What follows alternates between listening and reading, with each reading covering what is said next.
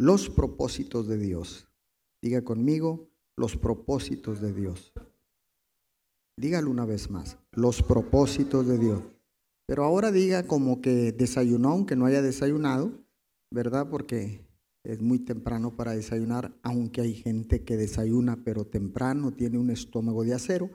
Pero bueno, también eso lo van a hacer con más fuerza, ¿verdad? Así que dígalo una vez más, los propósitos de Dios. No, yo creo que no desayunó, pero bueno. ¿Cuántos de ustedes se han preguntado alguna vez por qué es que en la vida cristiana siempre o casi siempre tengo que pasar por pruebas,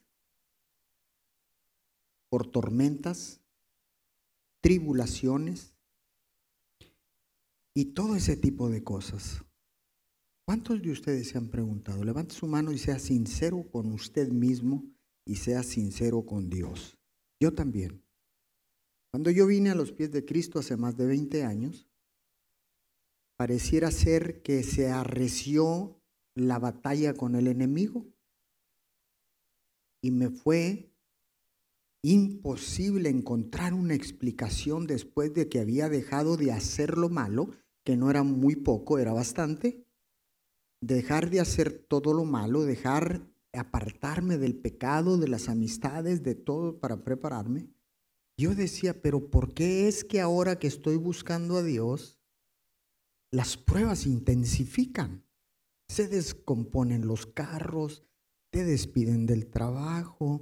Hay una, un sinfín de cosas que, que atravesamos, perdón, los hijos de Dios. Ahora, nos preguntamos nuevamente, si Dios, tu palabra dice que Dios es amor. Todos decimos eso. Si Dios es amor, ¿por qué es que tengo que enfrentar tantas angustias?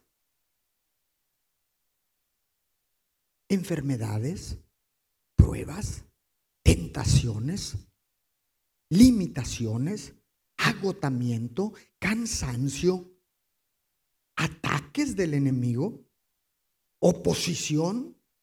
¿Por qué?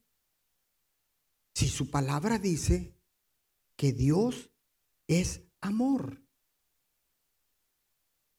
Entonces, uno constantemente se pregunta, ¿por qué? Porque estamos impuestos a escuchar en el mundo y a la sociedad siempre. El amor es una palabra que todo el mundo quiere y anhela. Con todo su corazón, dicen, yo anhelo con todo mi corazón amarte. Yo verdaderamente te amo. Esta palabra, amor, amar, amado, amada, se repite constantemente en la sociedad, pero no es entendida. Escuche bien, en la Biblia, ni en ninguna parte de la Biblia usted va a encontrar que diga, el amor es Dios. Eso es lo que el mundo dice y los que no conocen a Dios, dicen, siempre están diciendo, el amor es Dios. Y déjeme decirle que eso no es lo que Dios, es más, ni siquiera lo ha, lo ha escrito o no está ni mencionado en la Biblia. El amor es Dios. ¿Sabe qué dice la Biblia? Lo que le acabo de decir ahorita. Dice, Dios es amor. En otras palabras, Dios es el que define el amor. No el amor define a Dios o define lo que es Dios. Creo que sí me está entendiendo, ¿verdad? ¿Existe el amor? Claro que existe. Por eso nos casamos, Por eso tenemos hijos, tenemos padres, tenemos amigos, tenemos familiares que amamos. Sin duda, los amamos. Pero los amamos con un amor que no es igual a el amor de Dios. Hay dos tipos de amor o dos palabras que definen el amor. Una, válgame la redundancia, el amor. Y dos, el perfecto amor. Mire que usted va a encontrar la diferencia. ¿Por qué? Porque si tú dices amar a alguien y lo traicionas, eh, entonces ¿dónde está ese amor? ¿Cómo es que dices amar a tu esposa o a tu esposo y lo engañas con otra persona? ¿Cómo es que dices amar a Dios y le robas a tu hermano en la iglesia, le robas donde se te aparezca, lo traspasas? Como decimos, lo despelucas, lo dejas en ceros, temblando porque confió en ti para un negocio y lo dejaste en ceros. Y dices, ¿cómo? Si Dios es amor. Si Él manifestó muchas veces, y ¿sabes por qué te invito a este negocio? Porque te amo. Si no te amara, no te invitara. Ese es el amor en el que muchas veces estamos confundidos. Hay el amor sencillo y simple y hay el amor perfecto. Sin duda el amor perfecto es mejor que el amor. ¿Está acá conmigo? Vaya al libro de Juan capítulo 4 versículos 17 y 18. Le voy a estar leyendo en la Reina Valera del 60. Dice, en esto se ha perfeccionado el amor en nosotros para que tengamos confianza en el día del juicio. Escuche, en esto se ha perfeccionado el amor para que tengamos confianza en el día del juicio, pues como Él es, así somos nosotros en este mundo. Verso 18, en el amor no hay temor, sino que el perfecto amor, uy, sino que el perfecto amor echa fuera el temor, porque el temor lleva en sí castigo, de donde el que teme no ha sido perfeccionado en el amor. Qué impresionante. El apóstol Juan está hablando del amor perfecto, el que es perfeccionado en el amor de Dios. Escuche, escuche. Dice que en el amor de Dios no hay miedo. Cada vez que usted siente miedo, debe de entender que no es el amor perfecto de Dios. Por eso cometemos los errores. Cuando conoces el verdadero amor en tu vida, escúcheme bien, cuando tú conoces ese perfecto amor de Dios que no tiene temor, y el apóstol Juan lo habla dos, tres veces, menciona perfecto amor, perfeccionado en el amor, y, dice que eres, que no hay temor, sino que en el perfecto amor echa fuera todo miedo. Entonces, cuando conoces el verdadero amor, es entonces, y no hasta entonces, que va a suceder algo en tu vida y en mi vida. ¿Y qué es? Cuando conoces el perfecto amor, empieza una transformación en nuestra vida, en nuestra manera de pensar. Y entonces, y no es hasta entonces, que entendemos por qué pasamos por angustias, pruebas, tormentas, tribulaciones, etc., etc., etc.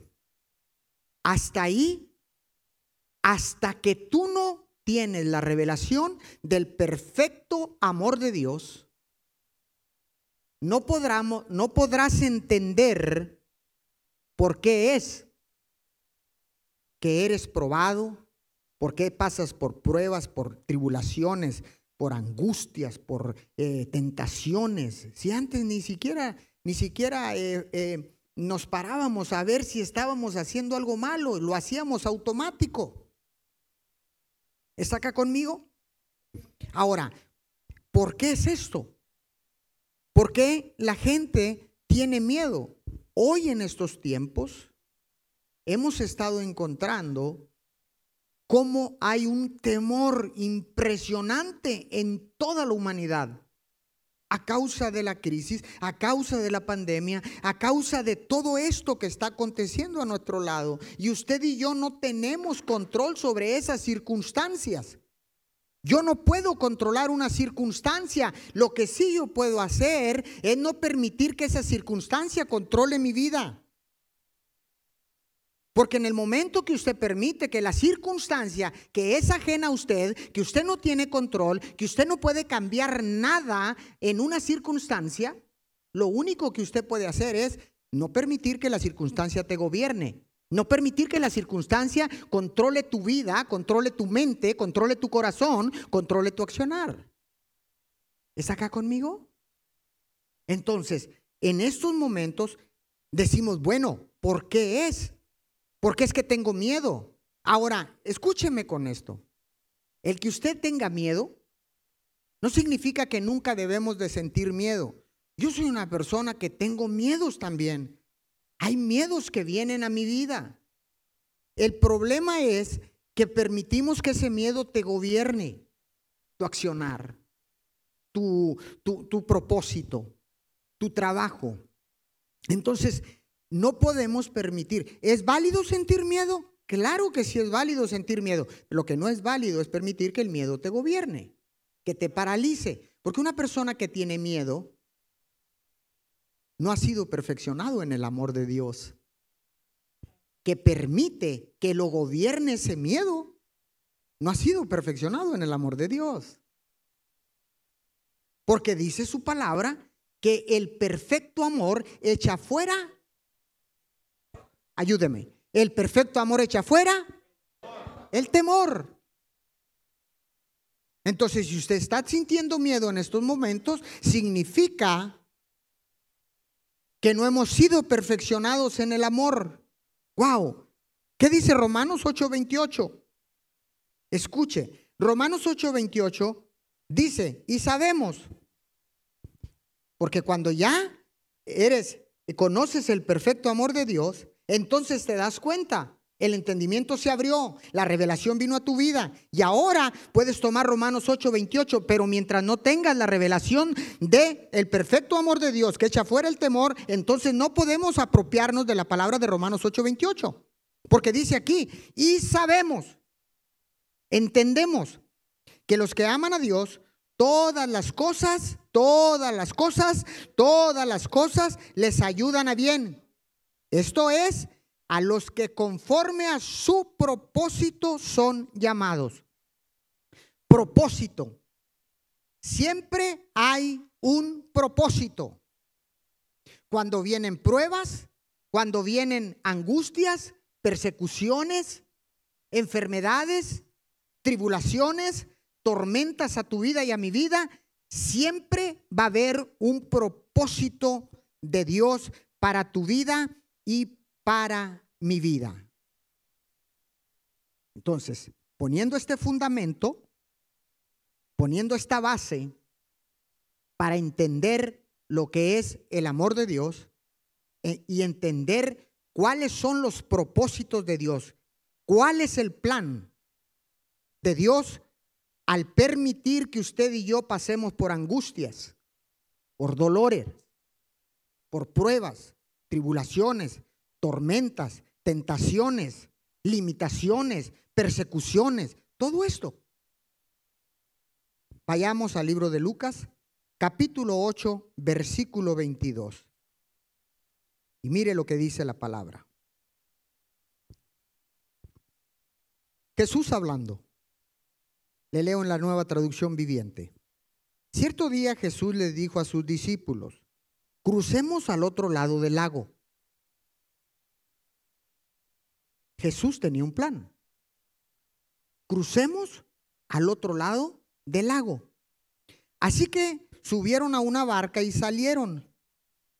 Mientras navegaban, Jesús se recostó para dormir una siesta y se quedó bien dormido.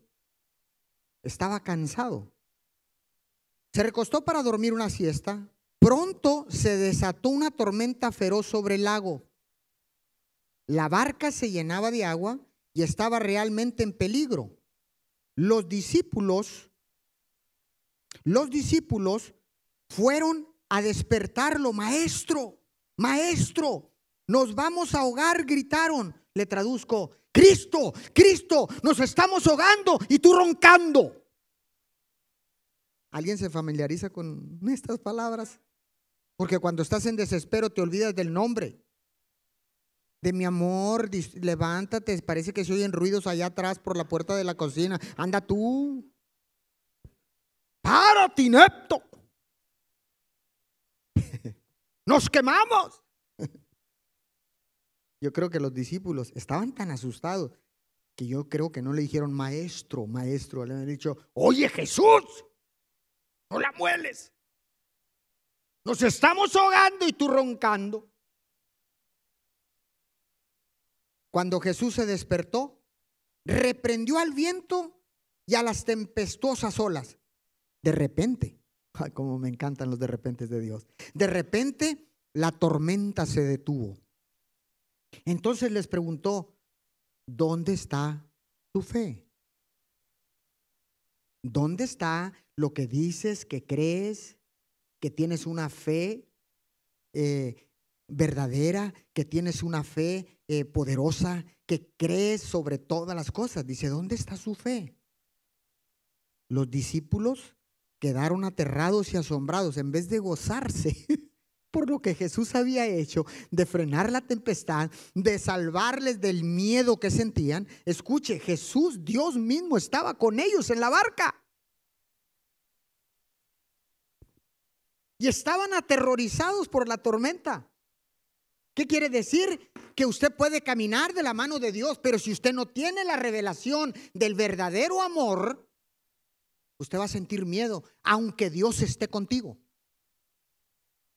y va a permitir que ese miedo los controle. Ellos permitieron, no dejaron que Cristo despertara, pues ni modo que no fuera a despertar. Si la barca se estaba llenando de agua, yo me imagino, y era una tormenta, me imagino que había truenos y relámpagos. Ahí dice pastor, pero estaba dormido. Sí, estaba dormido, pero no había nada cuando se subieron. La tormenta vino a causa de unirse con Dios. Ah. La tormenta vino a causa de que se pusieron de acuerdo los discípulos con Jesús cuando les dijo, crucemos al otro lado del lago. Dijo el diablo, ah, ¿cómo que se van a unir? ¿Cómo que quieres ir con el pastor juvenal? ¿Cómo que quieres ir a la iglesia? ¿Cómo? ¿Cómo? A ver, explícame tú, explícame tú. ¿Cómo? Porque cuando usted trata de unirse, el diablo va a tratar de dividirlo. Cada vez que usted intente unirse, el diablo lo va a querer separar. Pero usted sabe si lo deja o lo reprende. ¿Está acá conmigo? La tormenta vino a causa de la unidad. Escuche. Y luego los discípulos, ya después que vieron calmada y vieron que, que había parado la tormenta con solo hablarle, se acabó todo. Y en vez de gozarse, dijeron, quedaron asustados, aterrados, asombrados. ¿Quién es este hombre? Ahora lo desconocieron. ¿Quién es este hombre? Se preguntaban uno al otro, oye Juan, oye Pedro, Jacobo, ¿quién es este hombre? ¿Quién es? Porque estoy asustado. En vez de gozarse, ¿usted cree? Les acababa de salvar la vida. Les acababa de salvar la vida y lejos de agradecer, se asustaron. No, y en, otras ocasiones, ah, no, no, mejor, mejor paro ahí. Y se preguntaban unos a otros, cuando da una orden, hasta el viento y las olas le obedecen, ha de ser brujo. No ha de ser Jesús. No ha de ser Dios. Se paró la tormenta. Se olvidaron de la salvación de la vida. Habían preservado la vida a causa del milagro que Cristo habló. Entonces, escuche esto. Yo quiero que observe que cuando usted se une, cuando usted se une con Dios, con su mentor, con su pastor, con su iglesia, con su gobierno, con quien quiera, con su vecino. ¿Sabe qué dice la palabra? Cuando usted se une con alguien, se van a levantar tormentas de oposición. La palabra dice, ¿y por qué con mi vecino? Pues si el vecino me echa hasta por abajo de la lengua, dice la palabra que mejor es el vecino leer cerca que el... ¿Que el qué? Que el hermano lejos. Entonces póngase de acuerdo con su vecino. ¿Sabe cómo? El domingo pasado hablamos de que seamos ejemplo. Tu vecino no se ha convertido porque no has cambiado. Pero bueno, no voy a entrar ahí. Esa no es la predicación, ¿verdad? Observemos cómo la tormenta se levanta cuando los discípulos iban con él unidos, se levantó una tormenta. Escuche, dicen que el agua, eh, eh, bueno, el agua es bendición, todos sabemos, ¿verdad? El agua es bendición. La tormenta trae agua. Entonces, ¿el agua es de Dios o no es de Dios? Claro que es de Dios. Pero cuando el diablo mete sus asquerosas manos, lo convierte en una tormenta para traer destrucción. Y Dios permite que venga la tormenta a tu vida y a mi vida porque quiere manifestar su poder sobrenatural y te quiere mostrar algo. Su poder y su propósito. Quiero que veas el propósito ahí enseguida, ahí mismo, en el versículo 26 en adelante. Cuando llegaron a la región de los, de los Jerecenos, al otro lado del lago de Galilea, mientras Jesús bajaba de la barca, un hombre estaba poseído por demonios. Salió a su encuentro. Por mucho tiempo había estado desnudo y sin hogar y vivía entre las tumbas en las afueras de la ciudad. En cuanto vio a Jesús, soltó un alarido y cayó al suelo frente a él y gritó, ¿por qué te entrometes conmigo? Jesús, hijo del Dios Altísimo? Por favor, te suplico que no me tortures. Sí, estaba torturado. Ve el engaño del diablo. Te dice, eso no es malo. Eso lo puedes hacer. Ese endemoniado Gadareno era atormentado, andaba desnudo, estaba atormentado por demonios y cuando mira a Jesús, todavía el demonio le dice, ¿verdad? Por favor, te suplico que no me tortures. Si estaba siendo torturado todos los días. Vea las mentiras del diablo. Verso 29. Pues Jesús ya le había ordenado al espíritu maligno que saliera del hombre. Ese espíritu a menudo tomaba control de él. Control, apunte la palabra control. Aun cuando el hombre estaba bajo custodia con cadenas y grilletes, simplemente los rompía y se escapaba al desierto totalmente controlado por el demonio, controlado por la circunstancia, controlado por el miedo. Ay, ay, ay. Sucedió que había una gran manada de cerdos alimentándose en una ladera cercana y los demonios le suplicaron que les permitiera entrar en los cerdos. Los demonios le suplicaron a Jesús que les permitiera entrar en los cerdos. Entonces Jesús les dio permiso. Dijo, go ahead, vayan. No hay problema. Lo único que yo quiero es que se salgan de esta persona. Si ustedes se quieren ir a, a ese acto de cerdos, váyanse. Así que los demonios salieron del hombre y entraron en los cerdos y toda la manada se lanzó al lago por el precipicio y se ahogó. Verso 34. Cuando los que cuidaban los cerdos vieron lo sucedido, huyeron a la ciudad cercana y sus alrededores, difundiendo, difundiendo la noticia mientras corrían.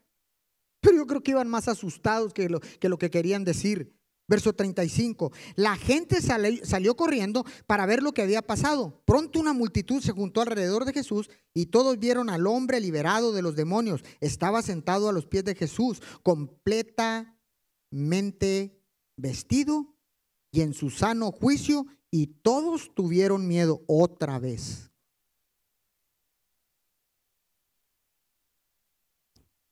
Primero los discípulos tuvieron miedo. ¿Ve cómo el miedo no respeta jerarquía? No importa que tú tengas armas, no importa, lo que tengas. Cuando el miedo llega, mi hermano, dice el, dice el dicho coloquial que el miedo no anda en burro. ¿Verdad? Entonces, ¿qué sucede? Los discípulos andaban con Dios, con Jesús, y tuvieron miedo. El Gadareno estaba asustado, atormentado y todavía le dice, Jesús, ya no me tortures. El engaño del diablo lo libera de todos esos demonios. Y no voy a entrar en eh, cómo se llaman, porque es la única vez ahí donde Jesús pregunta, ¿y tú cómo te llamas? Le dice al demonio, dice, me llamo Legión. Dijo, sí, tienes razón, porque son un montón de demonios los que tenían poseído a este hombre. Escuche. Entonces todos arrancaron, por eso le digo, yo no, yo no creo que iban a difundir, ay, el endemoniado Gadareno ya quedó en su sano juicio. Corrieron asustados, porque dice que después volvieron a asustar y huyeron, se fueron. Lejos de decirle Jesús, gracias, porque este hombre tenía años endemoniado y tú lo has sanado, lo has liberado. Dijo, no, no, no, no, corrieron asustados pensando que Jesús era un demonio. ¿Usted cree que un demonio lo va a liberar de otro demonio? Claro que no. Si es hermano de él. Es como usted, usted, nosotros somos hermanos. Cuando un hermano cae, usted no le cae encima. Mm. Usted le tiende la mano. ¿Cómo? Pues si somos hermanos en Cristo. ¿Está acá conmigo? Ahora,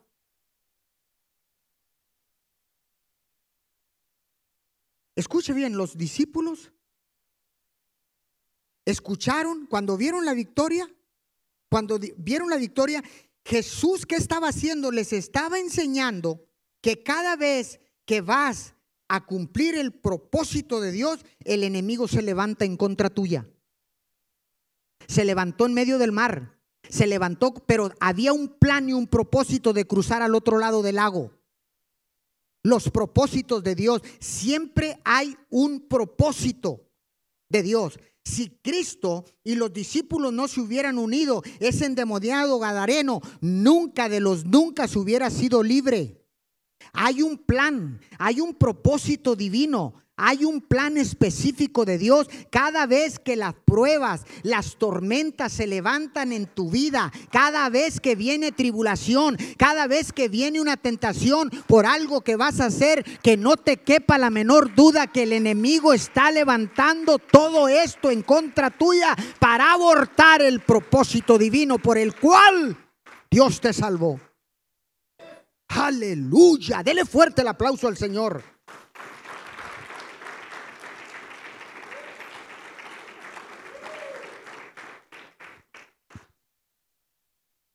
Escuche bien, verso 36. Vayamos allá, rapidito. Verso 36. ¿Qué dice en el verso 36? La gente salió corriendo para ver lo que había pasado pronto una multitud se juntó alrededor de Jesús y todos vieron al hombre liberado de los demonios. Estaba sentado a los pies de Jesús, completamente vestido y en su sano juicio, y todos tuvieron miedo. Escuche, en esta traducción se la estoy dando en la nueva traducción viviente, ¿verdad? Entonces, escúcheme bien los que habían visto lo que había sucedido, le contaron a los otros cómo había sido sanado el hombre poseído por demonios. Una vez que Cristo los conectó con el propósito, ahí en ese momento, wow, en ese momento la gente vio el milagro, la victoria de Jesús, el propósito, los discípulos entendieron el propósito y después la gente que vio el milagro empezaron a contarle a los demás para difundir el Evangelio de Cristo. Pero quiero que entendamos algo, quiero que entendamos que en medio de las pruebas por las que estés pasando, puedes estar seguro que Dios estará ahí en cualquier situación que enfrentes. Esto es una garantía. Siempre que Dios te va a usar, el enemigo levantará tormentas, pruebas, tribulaciones, oposición, etcétera, etcétera, porque quiere que abortemos el propósito. Salmo 145, me voy, 17, 19.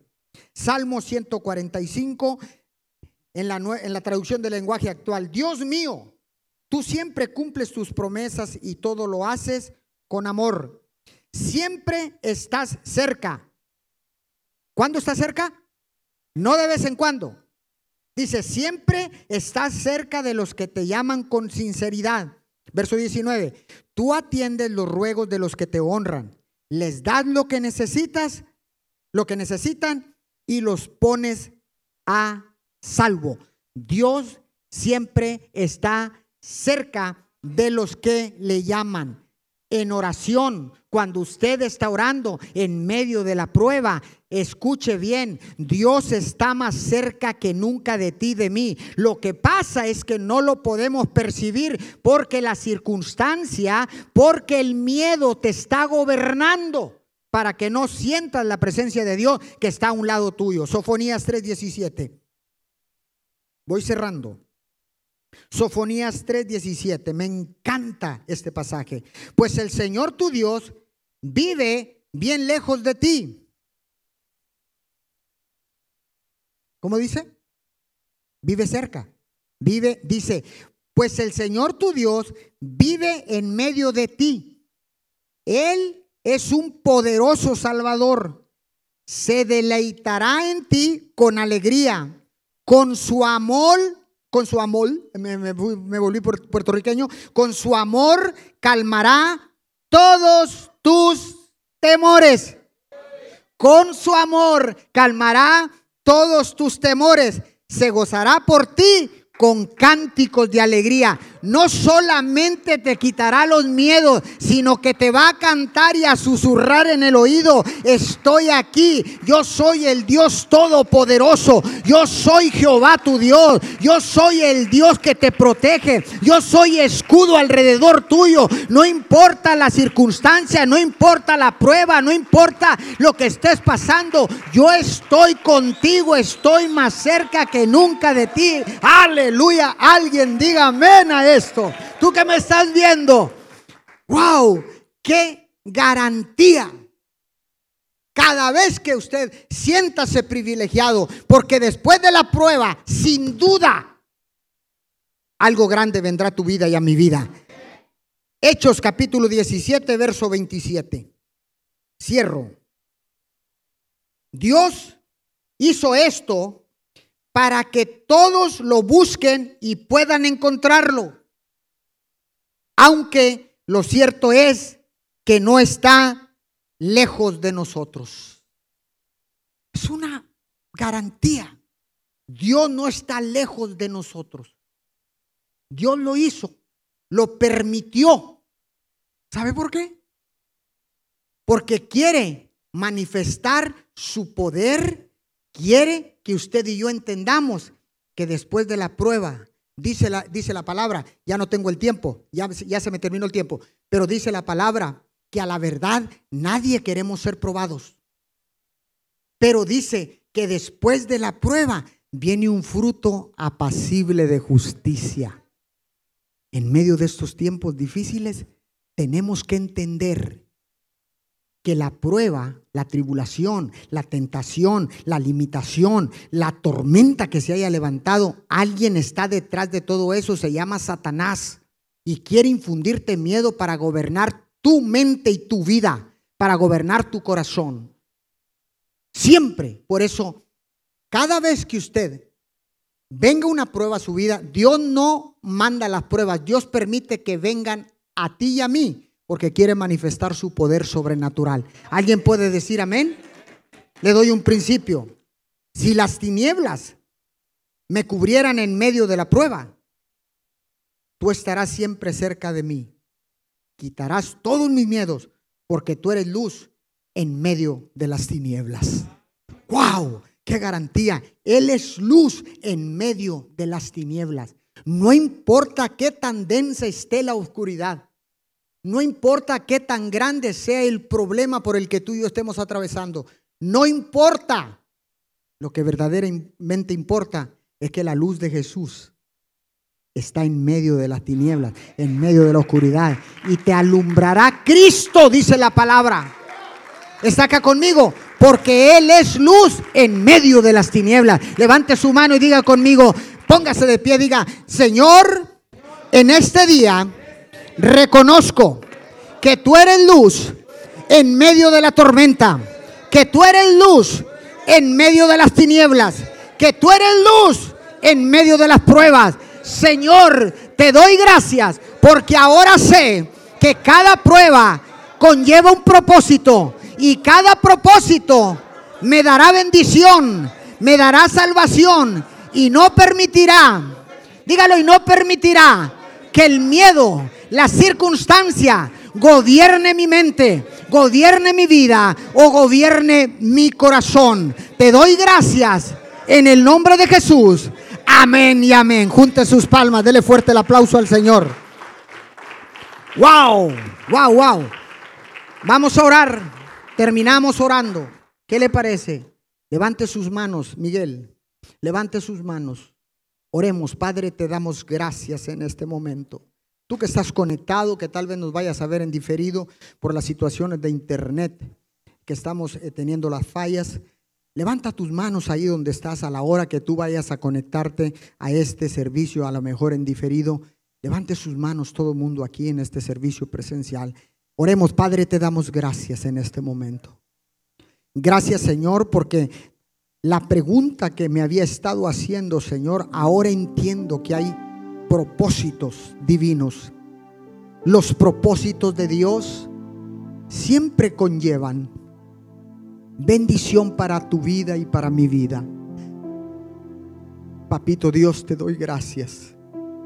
Porque ahora sé que cuando la prueba toca mi vida, toca la puerta de mi casa, cuando la tribulación, la tentación, la tormenta, Señor, las angustias, la oposición, la tentación, Señor, el agotamiento, el cansancio, el desánimo, la enfermedad, la muerte, Señor, el ataque que viene, Señor, a mi vida, ahora entiendo y sé que tienes un propósito divino y que el enemigo se levanta para que yo, para que yo aborte el propósito para el cual Dios ha permitido que llegara la salvación a tu vida y a mi vida.